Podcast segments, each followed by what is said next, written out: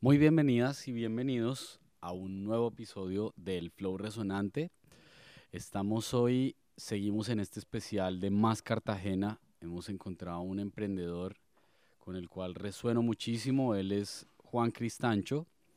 Él es director creativo, ha trabajado en el mundo de los videojuegos, tiene experiencia en los medios interactivos desde el 2012, ha desarrollado ya unos cuantos videojuegos, ha trabajado con realidad virtual aumentada, ha desarrollado instalaciones interactivas y tiene sus campos de trabajo son el entretenimiento, la publicidad y la educación.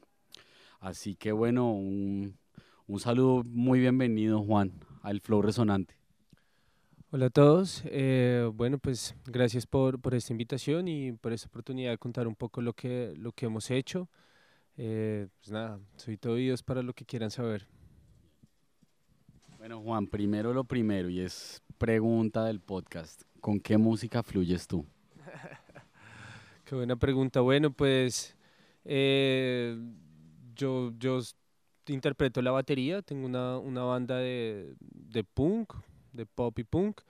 Eh, en general, pues me interesa un montón la, la escena de la música emergente en Bogotá.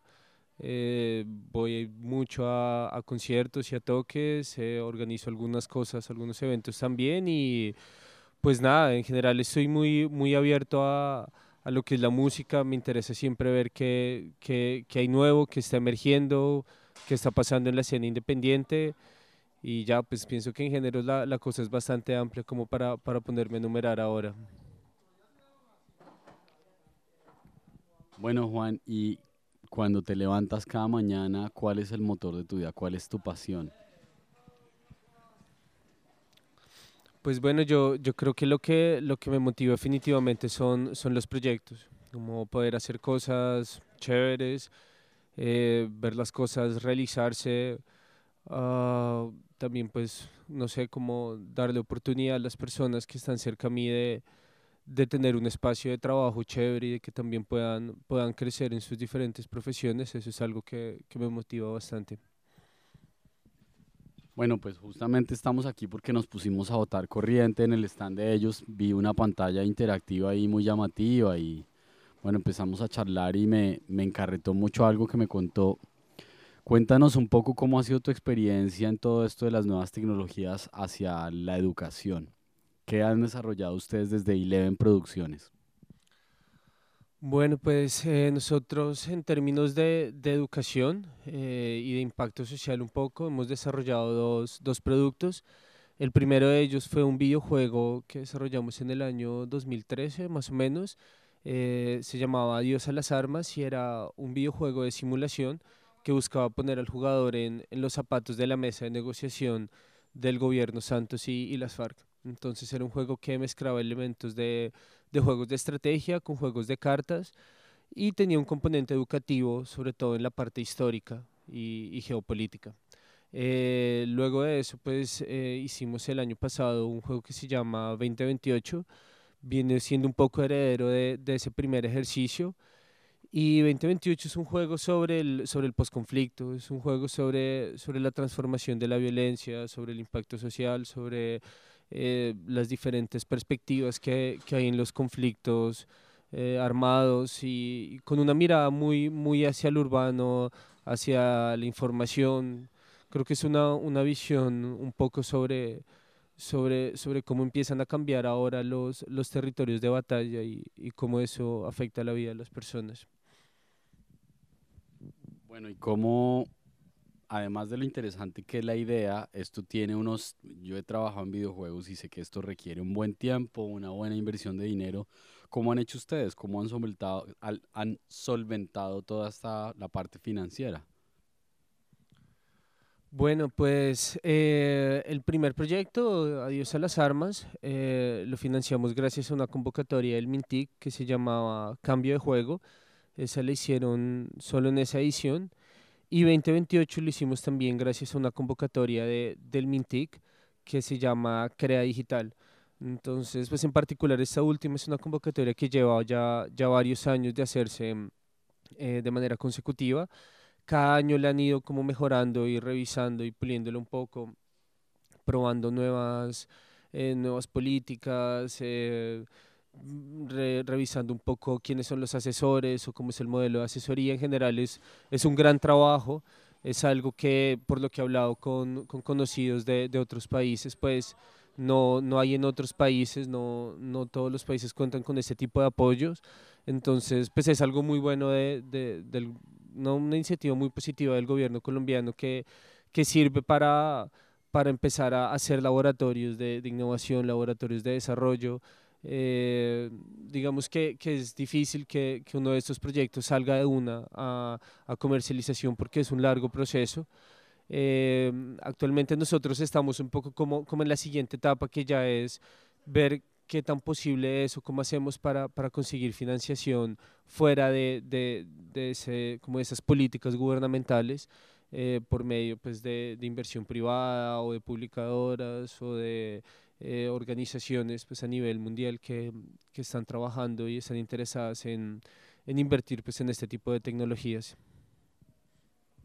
Y entonces, ¿han tenido ustedes algún tipo de acercamiento a entidades privadas, a inversores, a business angels, eh, gente que pueda aportarles ese, ese empujón que, a ver, ya desarrollaron una parte compleja, todo el inicio, sentar el guion, el equipo de trabajo, eh, el desarrollo de las visuales, la programación, el sonido, eso ya es un gran paso. En este momento lo que queda es distribución.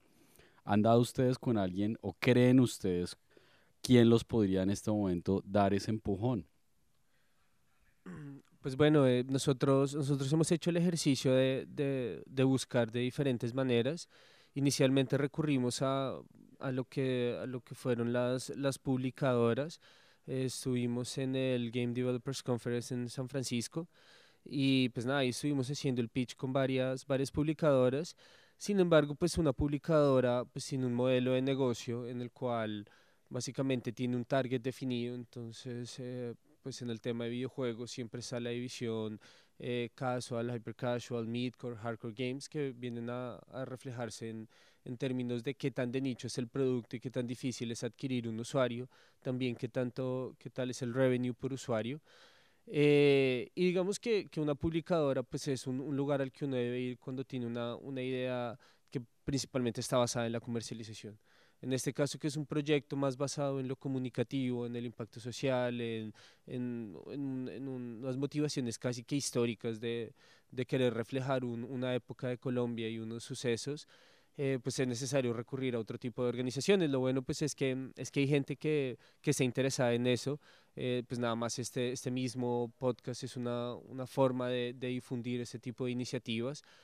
Eh, y ahora hemos estado hablando con las personas de, de Ars Games de, de, España, que es una organización que promueve videojuegos radicales. Entonces, están interesados en videojuegos que se estén saliendo un poco de lo normal para hablar de temas políticos, de temas públicos, de temas de educación, de temas de cultura. Y pues nada, digamos que, que en ese momento seguimos en, en esa búsqueda. Esperemos a ver qué pasa, eh, o sea, cómo acaba de terminar este año, que ya, ya queda muy poco, y, y pues el próximo que, que se viene. Y ya para terminar, tú hablabas hace un momento que el nicho de mercado, cuando fueron al GDC, eh, ellos detectaron que sí, que el juego es interesante y tal, sin embargo que no entraba dentro del...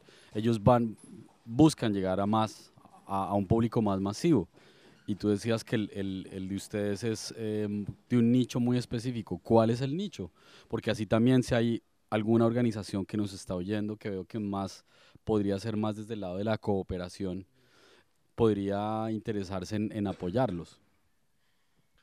Eh, bueno, pues el, nicho de, de, del, proyecto es eh, pues básicamente eh, hardcore gamer, eh, son personas que estén interesadas en, juegos narrativos. Eh, pues nosotros hemos hecho un par de, de estudios de mercado, eh, tenemos eso más o menos segmentado a partir de los usuarios de Steam. Pues actualmente Steam es una herramienta para análisis de público súper buena y hay herramientas especializadas para determinar pues cuál es el público al que, al que uno debe apuntar. Eh, entonces, pues digamos que, que, que ahí, ahí, hemos hecho ese, ese trabajo.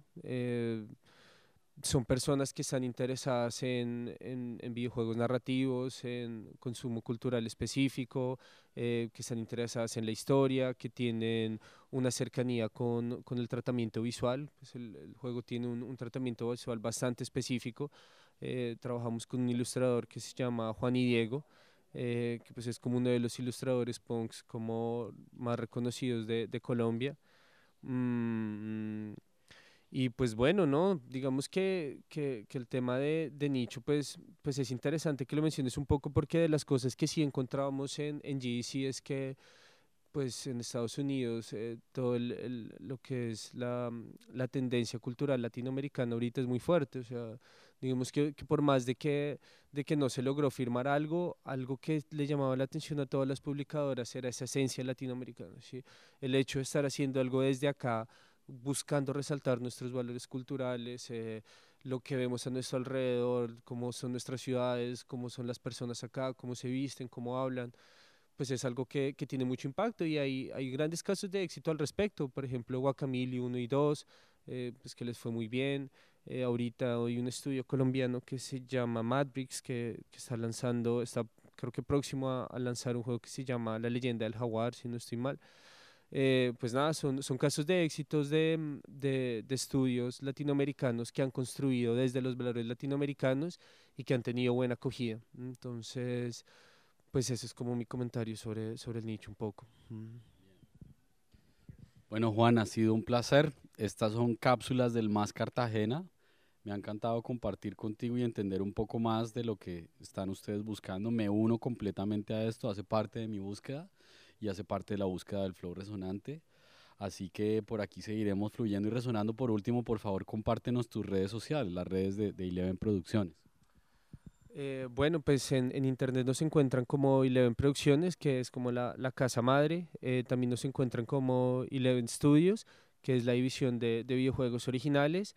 Y en Instagram pueden buscar 2028 The Game. Y pues ahí está, digamos, como, como todo el tema de, de ilustraciones.